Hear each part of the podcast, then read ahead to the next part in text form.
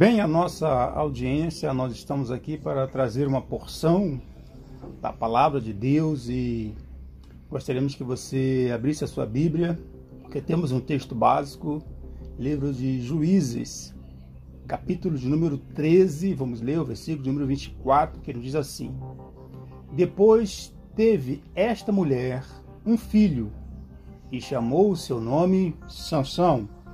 E o menino cresceu e o Senhor o abençoou.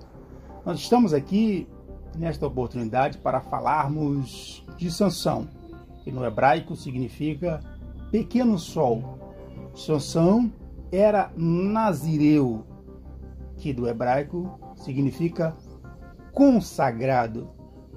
Sansão, 13 terceiro juiz de Israel, também esse período dos juízes também é chamado de período dos regentes, que vai de 1390 a 1030 a.C. É interessante que a Bíblia não cita o nome da mãe de Sansão. O Talmud a identifica como Zelponite, segundo a Wikipédia, mas eu não quero aqui polemizar. Segundo a Bíblia, ela era estéril. O seu pai já a Bíblia cita o seu nome, era Manoá. A Bíblia diz que o palco era o palco era esse: Israel sob o jugo dos filisteus, que era um povo incircunciso, segundo a enciclopédia de Orlando Spence Boyer.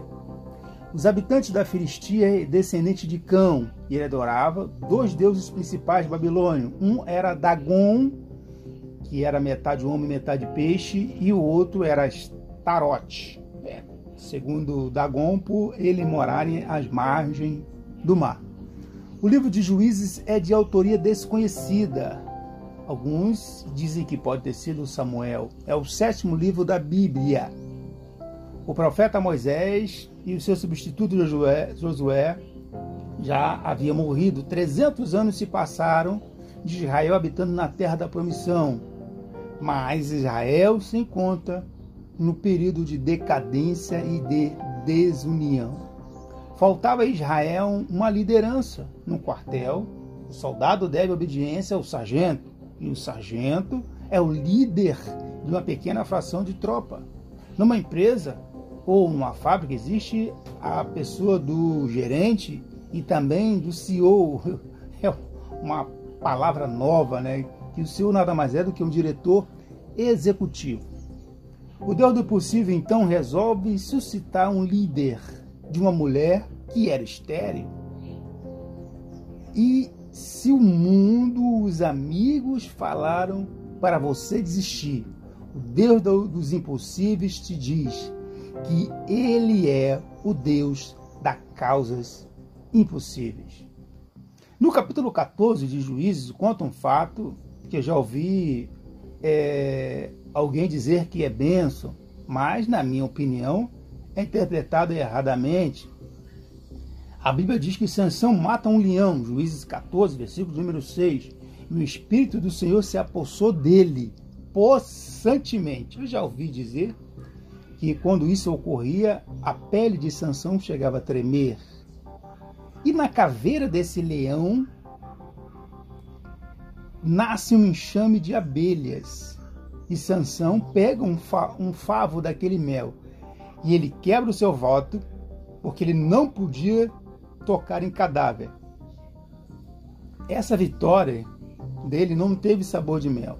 Sansão omite, omite esse fato aos seus pais, que sabiam da proibição dele de se achegar a cadáver. Tamanha era a importância que eles não poderiam nem sepultar os parentes, para você ter uma ideia. E também aos seus pais não lhes explicando a procedência, ou seja, ele come, ele erra e também dá aos seus pais. Uma curiosidade sobre o casamento de Sansão é que o casamento de Sansão durou apenas sete dias. Na minha opinião, Sansão errou se vingar e sacrificar 300 raposas, os chacais, que não tinham nada a ver com a história de Sansão. Mas esse fato que Sansão fez trouxe um grande prejuízo econômico aos filisteus, porque já estava próximo a, a colheita, talvez, né? Como já estive lendo, é, essa, essa colheita seria sacrificada a Dagon e Sansão taca, taca fogo na, é, é, nessa plantação. Tem um artigo no site da Conjur, que eu abro aspas agora. Sansão e as ambiguidades da admiração e do desprezo. Fecho aspas aqui para o site da Conjur. Outro erro, na minha visão, e que é amplamente lardeado pelos pregadores, é o fato de Sansão ter usado uma queixada de jumento, ferramenta errada.